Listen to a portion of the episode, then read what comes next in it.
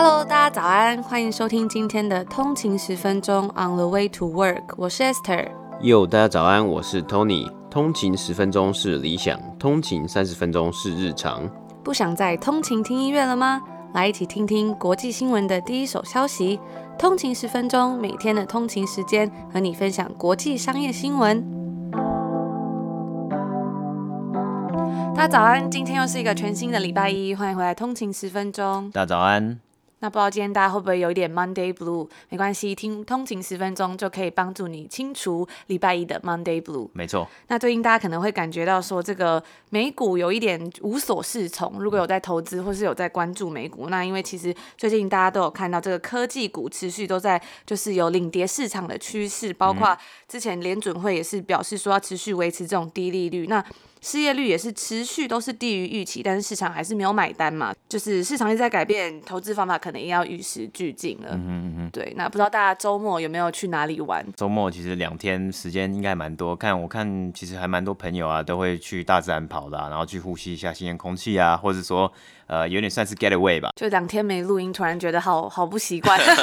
有一点点，有点太放松了。嗯、回来讲到这个美国最近的新闻嘛，我们也知道，就是之后很快就要到来，就是总统大选。呃，这个美股可能在短期内来还是会继续持续的动荡，包括这个政府他们是九月底，好像是三十号他们会通过一个呃刺激经济的这个方案，那目前还在争执当中。这个方案呢、啊，可能也会对股市有一些还蛮大的作用，就是不管。有通过或是没通过，都有不同的影响。影响没错。那呃，华尔街甚至还觉得说，这个如果这个方案出来啊，可能比疫苗出来还更有效。因为它是是，我觉得这因为是这个经济方案呢，等于说基本上是实质的钱嘛，搞不好这个对于整个经济啊，大家大环境说是要去花钱买东西，然后促进循环，是更来的直接啦。对，那方案发布前呢、啊，其实市场都还是偏向比较持续紧张，然后也会继续保持动荡，因为目前呢，两党还在争执当中，就是一个是说他想要推一 trillion one trillion，、嗯、另外一个是说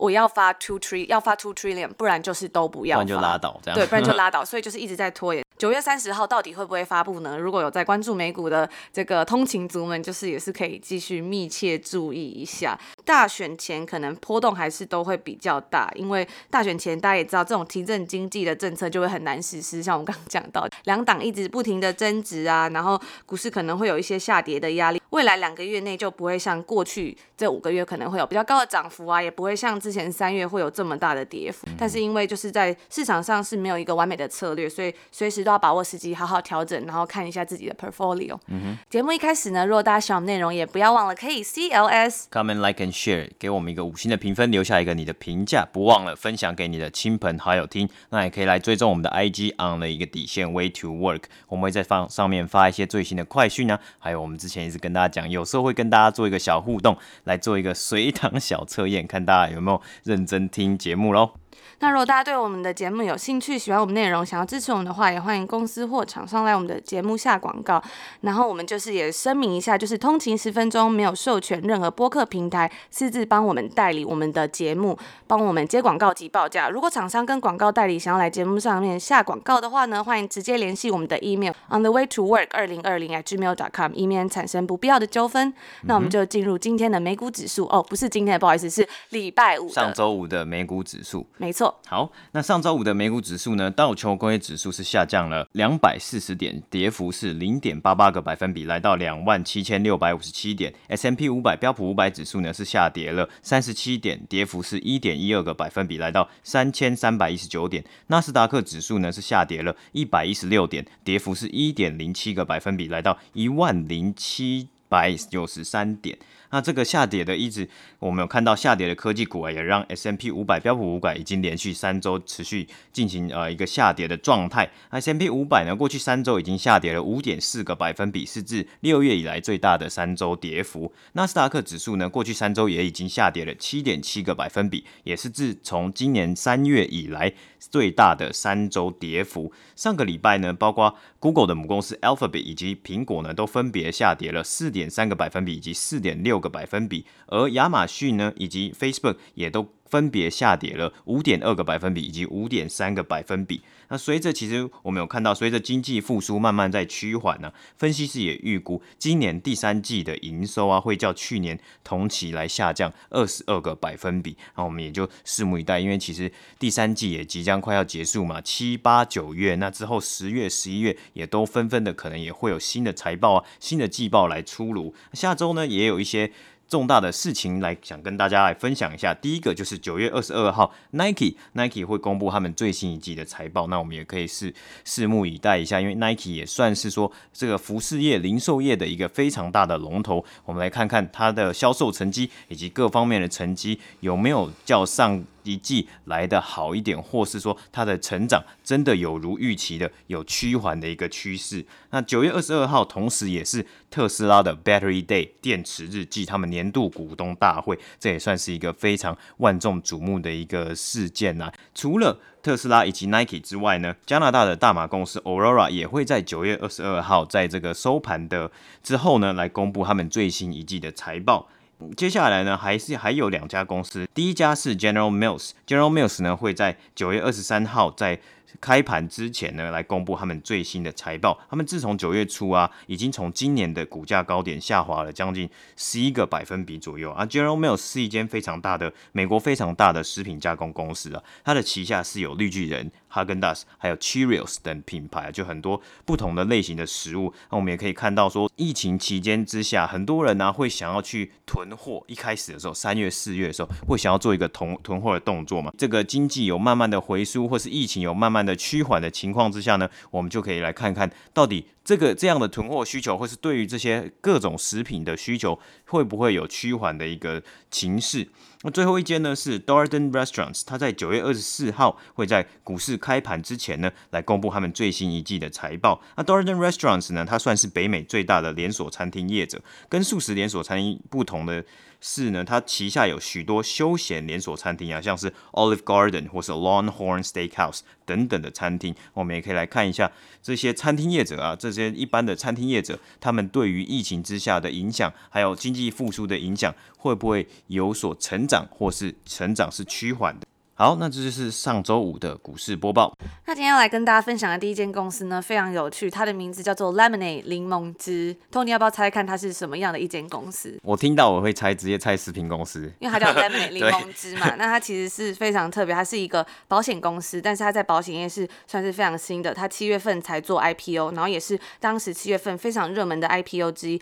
它在它上市的短时间内，股价一路飙升，在七月初首日 IPO 便已高于定价七十三 percent 的涨幅开盘，那它后来呢是有恢复了这个更合理的估值。Lemonade 这间公司获得许多国际创投资金的投资，包括我们常常讲到这个软银 SoftBank、安联人寿 Alliance，还有这个以色列创投机构 a l o v e 还有红杉资本以色列基金 Sequoia Capital Israel。那我们今天就要来聊聊这间 InsureTech 公司它背后的故事。正当这个科技业啊，在很多产业都已经带来了巨大的冲击跟改变的时候，然后也为客户带来很多方便的同时呢，保险业务的发展却相对对来说。缓慢，但是这间 Lemonade 它跟其他正在崭露头角的这种 insure tech 保险科技公司，他们其实已经找到了一种跟这种年轻客户建立联系的方式，让购买保险变得更加简单、快速与便捷。除此之外呢，Lemonade 它在某部分也算是说在这个慈善事业下了一些功夫，希望可以做一些改变。那我们后续都会来谈到。我们来看看这个 Lemonade 非常有趣的成立背景，还有它的商业模式。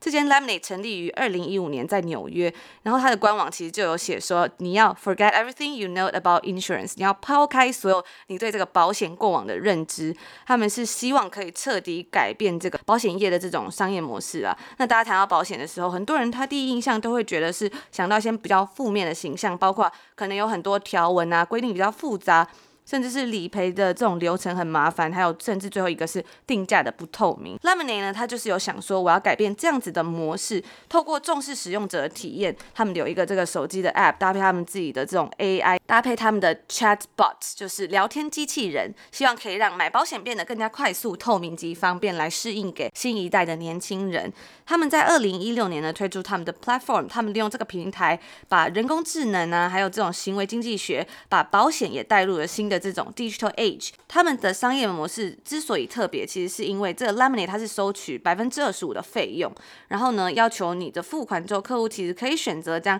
你剩余的保费是去捐给慈善机构。也就是说，其实以往保险业的获利来源呢、是用客户的保费，然后扣掉理赔金额。但是这种商业模式其实是比较像是公司赔给客人越多，那公司自己赚的就越少了。这样一来啊，客户跟企业之间的关系比较像是竞争，而非是互利的关系。Lemonade 呢，他们就希望可以将保险业从这种比较负面的商业模式转换为比较偏正面一点，或是比较社会福祉。所以他决定是说，在扣除公司的基本开销之后，客户你没有用到的这种月费盈余啊，他们会全数捐给用户指定的公益团体。那在二零一九年呢，Lemonade 他已经捐出了将近五十万美元的这个费用给各种慈善机构。这个举动当然也成功帮助他打造出一种互助啊、互信的这种客户关系，而不再像以前互相竞争的关系。这个也帮助他们获得了这个 B Corp 的企业认证。那符合这个 B 型企业，就是说你不再是成为世界上最好企业，而是对世界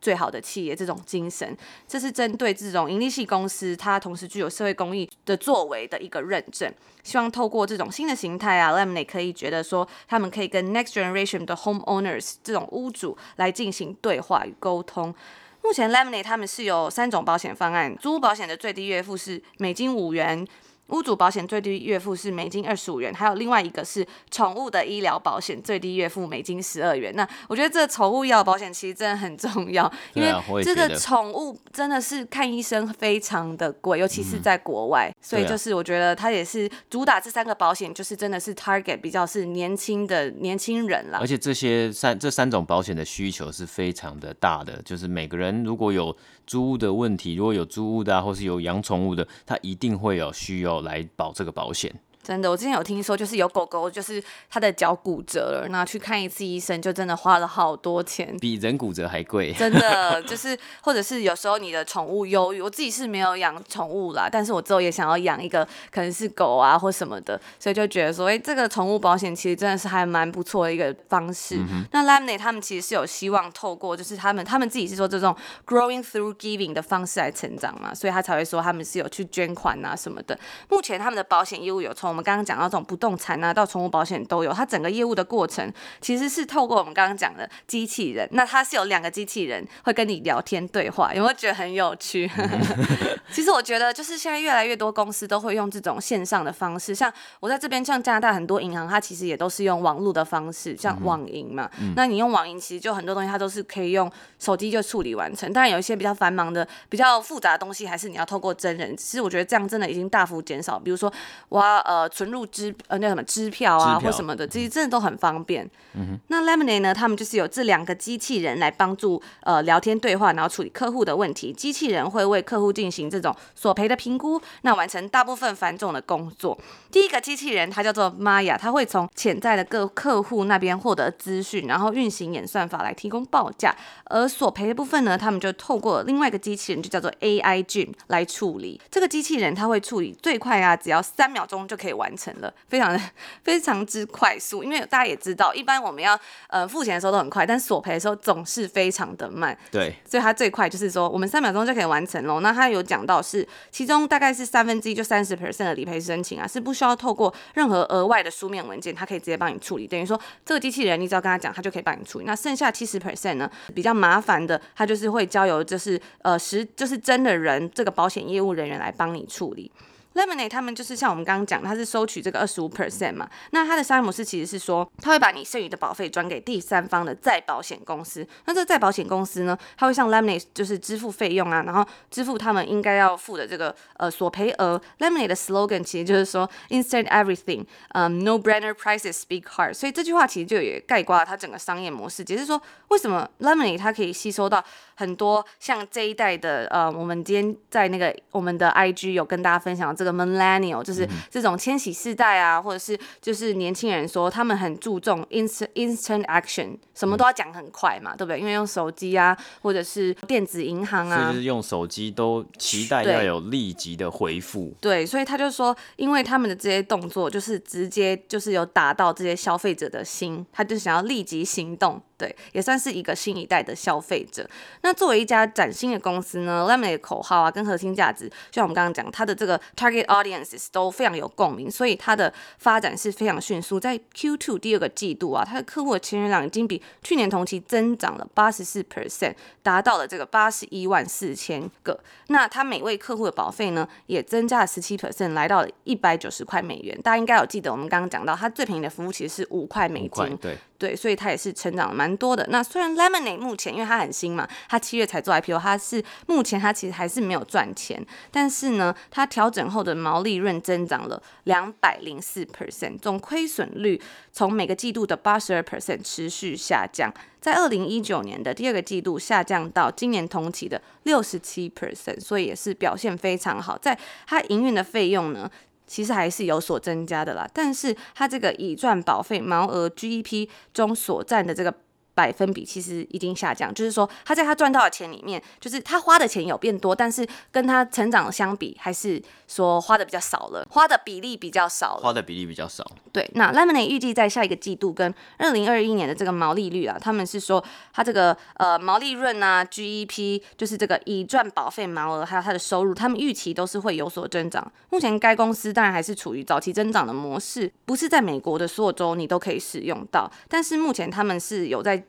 制定这种积极的全球扩张计划，像我上礼拜好像就有看到，他是有想要进军在这个法国嘛。其实他八十一 percent 的客户年龄层啊，其实跟我们的嗯听众是完全符合的，我觉得很酷诶，就是真的是 next generation，就是这个二十五到四十四岁，就是他是表示说这个年龄层的人啊，其实已经有很很多年的客户服务经验，就是大家有使用过很多不同的服务啊，已经都有这种，比如说像我刚刚讲到，就是这种银行的 app 什么的，就。是不是说很新的，所以这个 Lemonade 他就要自己去想说，我要怎么再去迎合这些客户，然后带来更好的体验。甚至啊，他们有八十七 percent 的人是首次购买这个房屋保险，就是他是首次购屋，然后他要首次购买房屋保险的人。所以他们就是有很大一部分的人真的是说，他第一次买房子，可是他不想用传统的保险，他就来找 Lemonade。所以这也是一个蛮特别的地方。那虽然 Lemonade 呢，大多数的保单持有人都是比较住在是城市的居民啊，或是房客，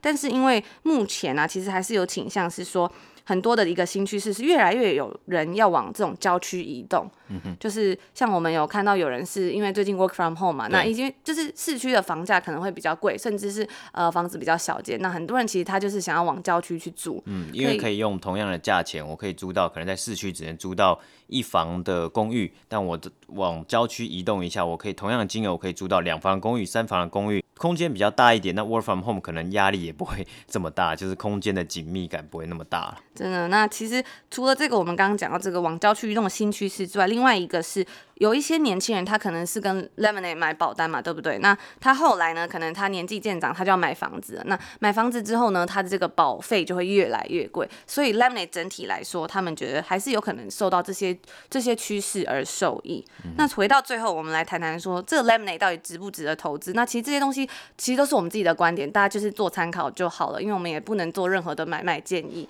对。Lemonade 呢，它可能还是会吸引到很多 ESG 的投资爱好者，就是我们之前在呃上一季啊，甚至是这一季，我们都有分享过这个 ESG 越来越流行的这一个概念。嗯哼。但是对于长期投资者来说呢，也应该要考虑看看这间公司为什么？因为作为比较早期的 InsurTech 的明星啊，Lemonade 其实已经准备好从不断的发展技术趋势中受益了。它已经成功引起这种下一代房主的注意。那从这件事情来看呢？Lemonade 这间公司，它是很有机会可以证明自己是老牌保险公司这种稳定啊，还有盈利的替代品。Lemonade 的股价在开盘的头几周就已经比二十九美元的发行价上涨了两百 percent，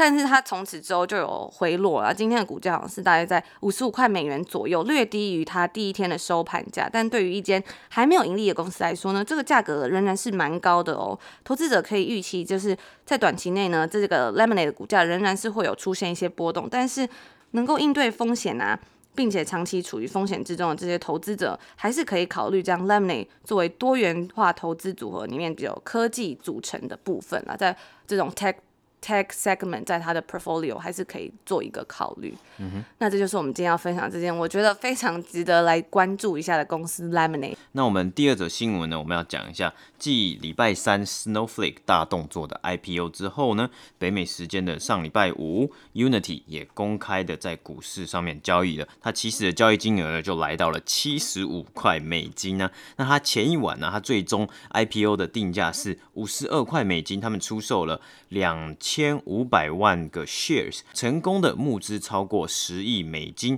那这个五十二块美金呢，也比原先预估的范围四十四到四十八块美金还来得高啊。那在上周五啊，Unity Software 的交易收盘金额是来到了六十八块美金，也较五十二块美金上涨了三十一个百分比。Unity Software 是一个游戏游戏开发软体，像是 Pokemon Go 等游戏都是透过 Unity 的软体来开发的。市面上许多手游啊，也是透过 Unity 所诞生。这间公司的客户啊，可以囊括了从小到大的游戏开发商都有，包括比较知名的游戏开发商，包括 Electronic Arts、EA、Ubisoft 以及腾讯都有使用 Unity 的软体来开发游戏。那对于这一次的 IPO 啊，Unity 的 CEO 他也有提到，有一个特点叫做 Roadshow 线上化。这个什么叫做 roadshow 呢？通常啊，在一间公司本来是 private company，它要变成 public company，它要公开募股之前，他们会进行 roadshow，也算是一个巡回演出。他们跟着他们的一个中间人，通常是投资银行，一起去。Pitch 给全美各地潜在的投资人，这些投资人像什么呢？他们会像是 institutional investor、fund managers 基金经理人，或是 hedge funds 就是避险基金等等的。也就是为什么啊，礼拜三的 Snowflake 会有 Salesforce 的基金，还有巴菲特的博客下，他们先来做一个投资的动作。而在疫情之下，人与人的互动减少，我们也有报道过很多的公司，JP Morgan 或 Netflix 的 rehasting，他希望可以回到过去人与人之间的。互动啊，还有再回到公办公室，大家可以有一个真正的交流。但 Unity 在这边，他也感谢 Roshow 线上化的一个转变，因为这样可以让他们省去许多旅游的时间。因为其实在这个 Roshow 的过程，可能是几个礼拜里面，你也可能要。飞很多的城市，然后做很多的 sales pitch，但这现在把 roadshow 搬到线上的话，他们不需要局限在地理位置，他们可以自己来选择想要跟哪些投资人进行会议。TechCrunch 呢也报道，这不是第一间公司，他们分享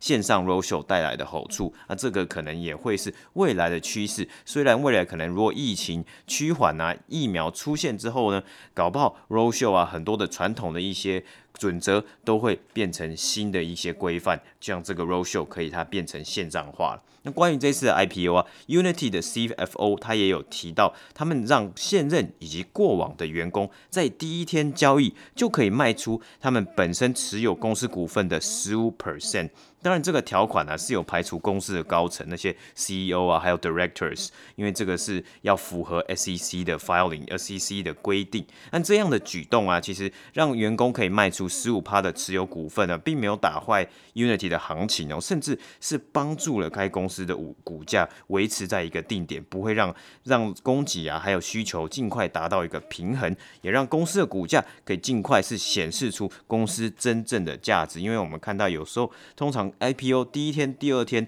它的这个价格呢，可能算是一个比较 artificial 的 figure，它的数字可能是由呃很多的需求，或是由一些投资银行来尽量去自己自行去买卖这些股票来冲高，或是把它的价格定到比较高的一个。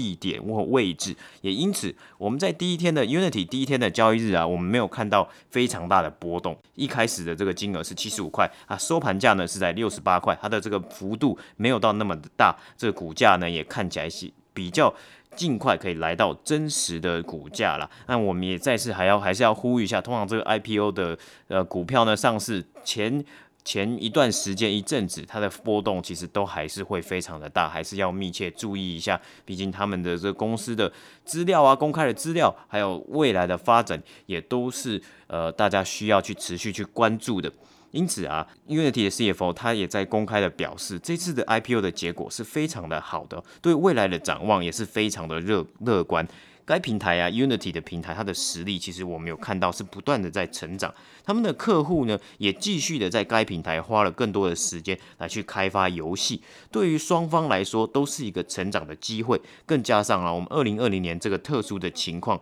非常多人都在家里玩游戏，这个游戏的需求大大的增加。我们也看到即将要到来的 PS 五，还有 Xbox Series X 跟 Xbox Series S。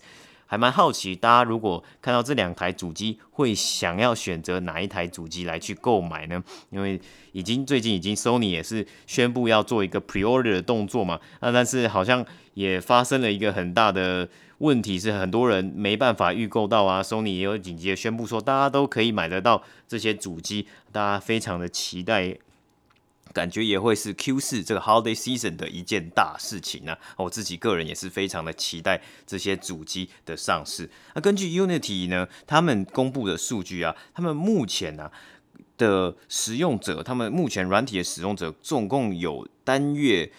Active 的 Creator 呢，有一百五十万个活用的用户来做游戏开发的动作。那根据 Unity 的初估啊，大概是所有手机。电脑以及这个游戏主机的游戏呢，有超过五十趴以上呢，都是使用他们 Unity 的开发软体来做制作。这个是根据 Unity 的出估了。Unity 它其实也有看到，今年二零二零年的上半年前六个月呢，它的营收也成长了。百分之四十 percent 啊，将相较去年同期啊，来到了三亿五千一百万美元。我们也是非常的值得去关注后续 Unity 在下半年甚至是明年的营收成长，还有一些财务的数据会是怎么样的成长化。那这一周呢，IPO 也已经结束了，不过新的一周还是有非常多，像我们有分享到，有很多的 earnings report，有很多的财报，也会有新的 IPO，像是我们之前有。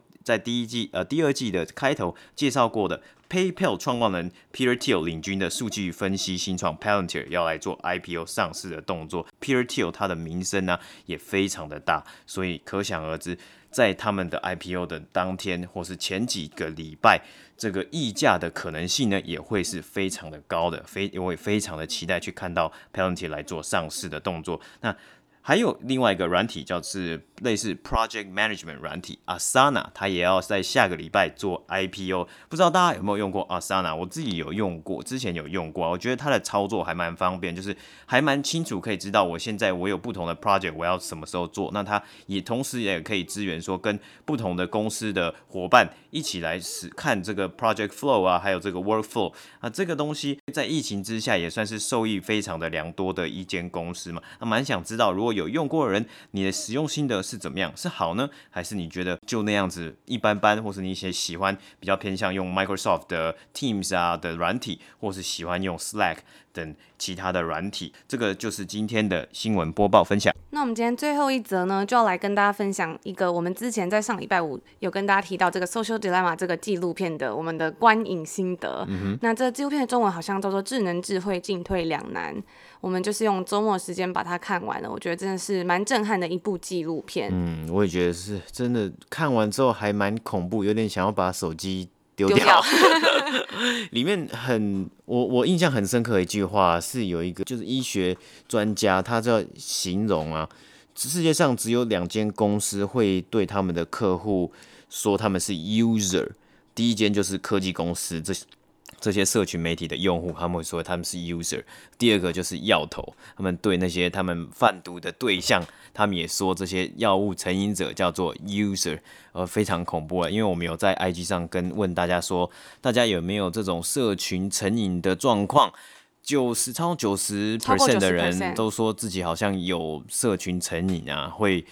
停不下来或是戒不掉。像我我自己，我看我的手机啊，我看那个记录。我每天好像 pick up 这个 iPhone，好像 pick up 是一百多次吧，一百五十几次吧。那这其实还蛮可怕的，因为我觉得就是大家平常都会知道说，太常用手机啊或电脑可能会眼睛不舒服啊、肌肉酸痛，但可能没有想过的是成瘾会很夸张，因为他现在就是我觉得这个东西有点真的太新了，但是大家还没有。还在学习怎么去使用它。那它里面这个纪录片就请了很多以前在这些科技公司 social media 公司上班的人，像是他有请到这个 Facebook 发明这个 Like 的这个人，他就说一开始他们做这个东西只是想要散播欢乐、散播爱，但是没有想到后来大家变成说。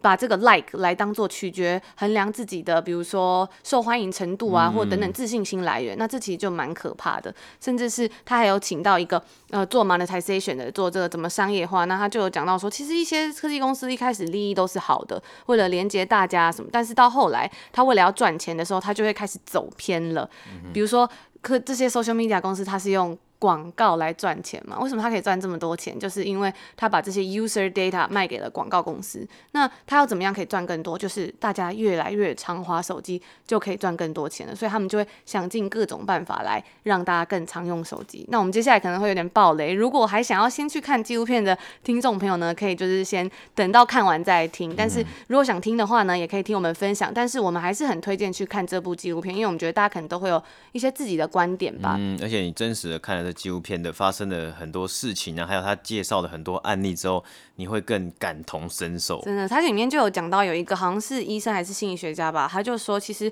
人都是想要跟别人互动的。那你做这种社交软体本来就是很容易会上瘾，因为你想要多多的跟别人有所互动、有连接的时候，你就会忍不住不自觉。然后呢，再加上这些 social media 公司，我们刚刚讲到，因为他想要卖更多广告，他想要你更常 pick up phone，所以呢，他就用了很多他的伎俩，就包括他里面就有讲到啊，他有时候会推播给你一些，比如说这个人加入呃 Facebook 喽，你要不要来跟他挥手？就是这个通知。对。那现在一些 iPhone 对很多 App 啊，你你刚下载那个 App，你他会会不会允许他传送通知给你？然后每个都开允许，就十几个 App 同时一直每天都传送什么通知啊？今天有最新的新闻啊，有最新的消息啊，谁按你赞啊，谁 tag 你啊，谁加入啊，这些东西你都会被一直。轰炸，对啊，你就会忍不住一直想要看。他甚至用了一个还蛮可怕的感觉，就是很像在操控这个傀儡，嗯、然后你就是这个傀儡。那后面就有几个工程师呢，他就在比较说，他要推波给你什么，你会比较把它捡起来看，嗯、然后让你一直对这个手机持续产生兴趣，然后他就可以继续赶快多卖一点广告给你。就是还蛮可怕，因为大家一直在讲演算法嘛。像我们在上礼拜我跟大家分享到这个导演 Christopher Nolan 跟大家讲说这个演算法的东西啊，甚至是他就说要 suspicious 嘛，所以他们就说很多时候这种演算法，其实。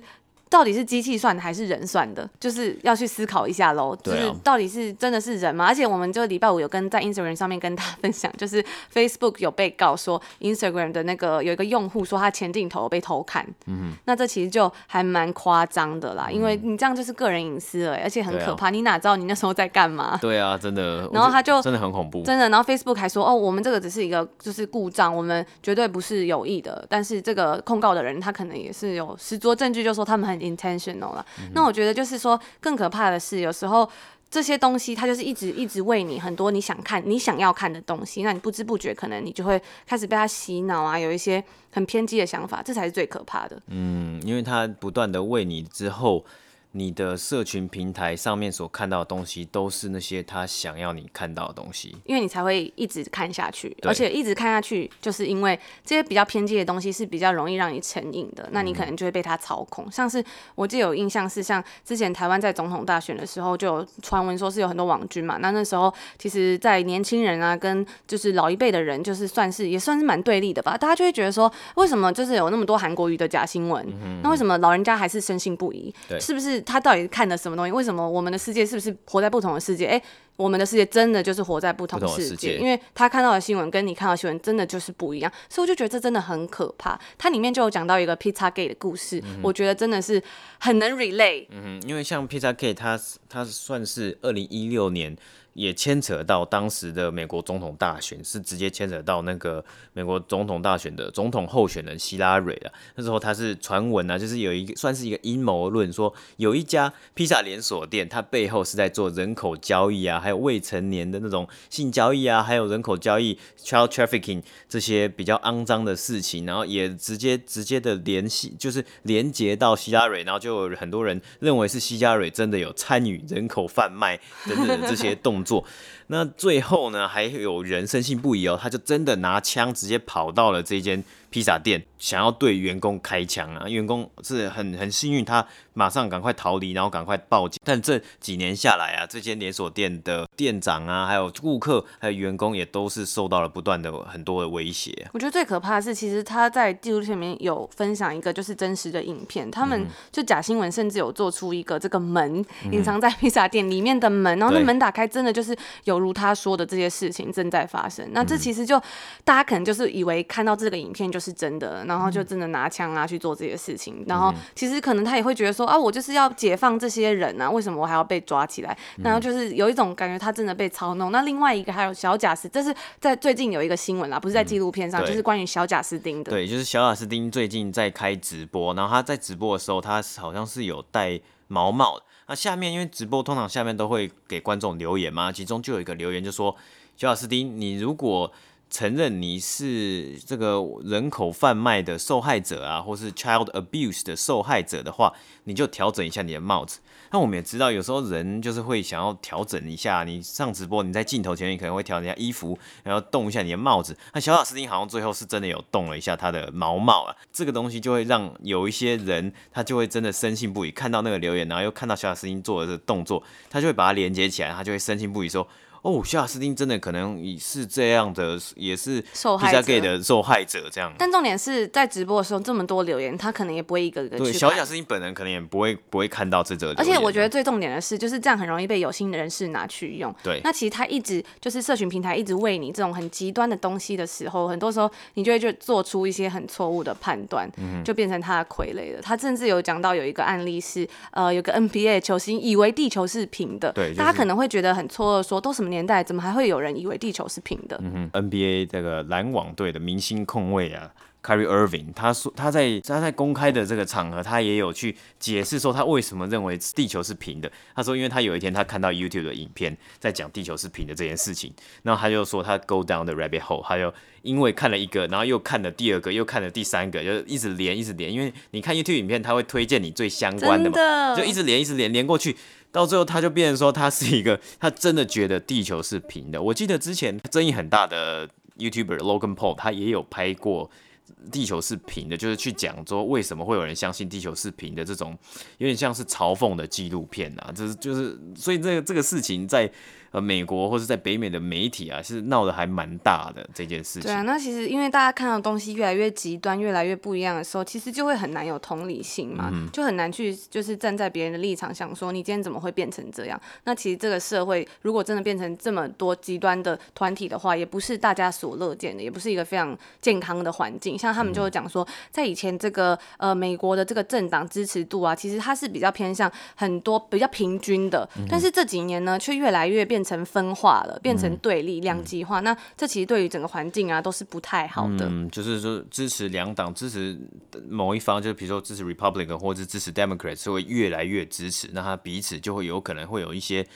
直接人身的冲突啊，人身攻击啊等等的，因为他们都非常太始终了。嗯，所以我们才会一直跟大家说，就是要多多摄取不同的平台，就是你，也可以不只是听我们的节目啊，有些节目其实也很棒，像是 M 观点呐、啊、投资影等等的，大家其实有些也是在讲科技啊、经济等等的，但是就是要多多摄取。然后像是我们在上一集这个讲到分享这 Christopher Nolan，他说你要 be suspicious，你要对很多事情感到怀疑，嗯、然后去思考，你才有可能有一套。属于自己的思考模式，嗯、像是我最近在看一本书，就是 Howard Marks 的 The Most Important Thing，它里面就有讲到说，他很喜欢就是别人去挑战他的想法，他也希望这本书就是他讲到的这些投资的事情，可以挑战到你的想法，带给你一些新的东西。我觉得这都是很棒的，就是你要多多去思考，然后听听不同的意见，也许他的意见真的还蛮蛮不一样的吧。嗯嗯，对，所以就是一真的是不断的去思考，然后建立起自己的 thought process 才是。一个非常重要，在我们在身处于这么多的社群媒体的时代之下的一个，算是一个方法吗？嗯，所以就是我觉得这部片还是非常的值得去看啦。嗯、那他们最后也有说，就是其实这些社交软体真的是也是帮助人们很多。那它其实也能够就是像是双面刃吧。所以就是还是呼吁大家要好好的去思考，然后使用。嗯，那最后呢，我们就要来跟大家分享到，因为我有看到就是呃在 Apple Podcast 多了非常多留言，就是谢谢大家，我们真的好开心。嗯、因为其实我觉得每天在播报新闻啊，也算是我们精进自己的一个动力。但是看到大家的留言，其其实我觉得真的是心情都很好。得到大家正面的回馈，嗯、有位通勤族就说五星推推选我选我。他说每天上班第一件事情就是打开 Podcast 听通勤十分钟，本身是骑车通勤，所以上班听。哦，他说骑车要注意安全，这就让我想到之前有这个竹科的这个通勤族就有跟我说，他每个礼拜都会看到在竹科那边有车祸发生，因为要排队进去，所以大家真的是早上通勤要小心，因为台湾这个车子真的是还蛮多的。他说虽然没有买美股，但是这个节目真的让我懂了很多美股，还有地球上发生的事情，觉得整个美国是我隔壁邻居。他、啊、美国也真的是我们隔壁，也是我们的隔壁邻居。对，他说国际观 up up，周围很少会讨论国际新闻的人在思考要怎么开拓视野。时候听到这个节目，这种决定是你们了。很喜欢节目最后的吉他，还有 Tony 跟 Esther 的声音。最近花了两个礼拜把 Season Two 追完，很像在追那个影集，有没有？追剧。现在每天都会准时收听，由假后到修补，结果发现在日本的家人也有在听，哇哦！每天都能吸收新知识，成长的感觉很赞。很谢谢你们带大家一起飞，有你们真好。那我们也是很谢谢大家，就是陪我们一起，然后愿意来留言给我们支持。嗯，没错。那另外有一位呃通勤族呢。两位主持人的消化国际新闻速度以及解析能力令人赞赏。自从 M 观点得知这个节目八月中开始赶进度，上下班途中兼煮晚饭的时间都把 Podcast 开起来，真的是 on the way to cook，就是煮饭十分钟吗？我们自己翻。他说终于追到把每一集都听完，然后突然觉得空虚，结果早上发现又有新的一集可以收听。真的是太赞了！他所以最后呢，他是顺道一问，他说有没有推荐可以学习英文又不易分心的 podcast？By the way, Esther 的声音好听，加一。谢谢。然后呢，我们就是想到说，哎、欸，可以来跟大家分享一下，有几个就是还不错的这个 podcast 频道。我之前蛮久之前有在听这个叫做 Optimal Living Daily，它其实也是跟我们蛮像是，呃，有一点是在讲自我成长，但是呢，它是每天都出，就是跟我们一样啦，就是我们就是一到五都有出嘛。那它每天都有出一集，一集的时间都短短的十分钟以内。我觉得它很适合学英文，是因为它其实是在像电子书，也、欸、不是电子书，有声书啦。它是主持人播报部落格的文章，所以你就是听完之后啊，如果你听不懂，或是你想要去看每个单字的意思，其实你是有逐字稿可以看的，哦，就可以对照，这样就是部落格。嗯、我觉得这对学英文算是帮助还蛮大的，然后也不会太会分心，因为它其实就只有七八分钟，所以我觉得可能你还会听完会觉得怎么不够，然后还想要继续听。嗯、那它的内容呢，其实就是非常多元，就是包括从健康、心灵啊，然后呃关系什么都有，甚至是他最近我看到他有别的，甚至是呃。Optimal Finance Daily 啊，Business Daily 啊，什么 Health Daily，你就可以选一个你自己有兴趣的东西去听。就是它时间真的很短。哎，我觉得就是用全英文的 Podcast 来做练习的话，就是很像在语言学习的时候，我们都需要要 create，要自己创造一个环境。然后我们如果无法人真的就是把自己丢到国外啊，那我们就要自己来创造。那就是尽量去吸收一些全英文的节目啊，或全英文的知识。像我记得我以前小时候在小时候在学英文学英文的时候啊，我就是去听 ICRT，一开始啊是真的一个字都听不懂，我就想说你到底在讲什么？那我就是直接把它放，就每天然后都把它打开来，然后把它放着当背景音乐，然后就一直听一直听一直听，到有一天啊，这有一天我就发现，哎，为什么我突然听得懂？我就开始知道，我就一开始开窍了，就一开始就开始。大概了解说他在讲什么东西，那后来就慢慢的去了解说，哎，他讲什么字，那他要想表达什么意思，这个就就我觉得真的是日积月累啦，日积月累，然后慢慢的让自己有一个环境，那之后啊，就是之后比较大一点，就我觉得就转到像看 YouTube 影片，那 YouTube 其实很多国外的创作者，很多国外的 YouTuber 他是没有字幕的，因为他们讲话就是很简单，很口语，很口语，应该算很口语。让我有看，比如说 Casey Neistat 的 Vlog 啊，他讲话是真的。很很清楚，那也不会语速也不会太快，那就慢慢让自己有一个学学听力的环境，那给一个自己的英文的环境，然后慢慢的去进步，那最后还可以去模仿他们讲话的模式啊，还有讲话的一些智慧，到最后去练习到最后是要怎么样讲好英文，这个东这个字叫做 articulate，我觉得这个东西还蛮重要，我自己也还在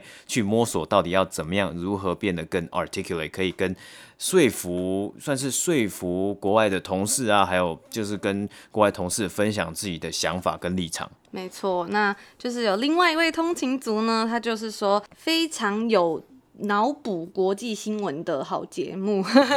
这个 Charlie 通勤组，他说五星推荐好声音，感谢两位用心准备每集节目，尤其语速近似一般一点一。的感觉让我觉得丰富又不会很累，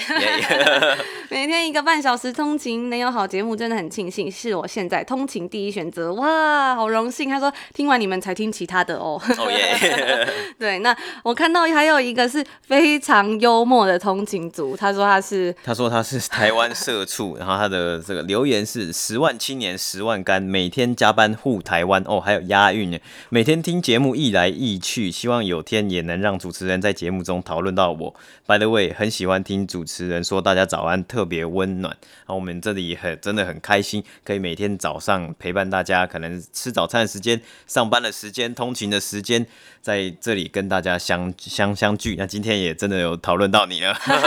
然后还是要注意自己的身体健康，就是有时候如果身体不舒服啊，或什么时候加班太累，还是要注意一下哦。嗯、另外，我看到有一个是来自温哥华的通勤族，他说温哥华同乡也要来五星吹捧一下。是近期最喜欢的 podcast 节目之一，喜欢两位主持人精彩的整理和口清楚的口条，每天很期待刷开 podcast 看到你们的更新。虽然在同个时区，不是通勤的时候听，但我还是会在当天 catch up 上面的节目，然后关注 IG。最近温哥华的空气跟疫情一样糟糕，两位主持人要多多保重身体哦。那跟就是在同在北美的这些通勤族说，就是现在疫情还是蛮严重的，然后虽然空气。今天已经有比较好了啦，之前上礼拜好像是我看那个 IQ Air 是到两百多，uh. 今天是十六，大家就可以知道那个差距多大。真的，那 就是，但是疫情还是蛮严重，所以大家还是要保重，注意自己的、嗯、呃人身体安全。嗯、哼另外有一个就是他是说超级优质节目，感谢 Tony Esther 这么用心做节目，真的很喜欢你们内容，厂商赶快来下广告，这么好的节目千万要一直做下去。当然我们会一直一直努力的做下去。那也希望就是大家可以继续一起支持我们。嗯哼，那还有一个呢，他是。说喜欢两位的声音，节目内容也很棒，整体很有质感，值得推推，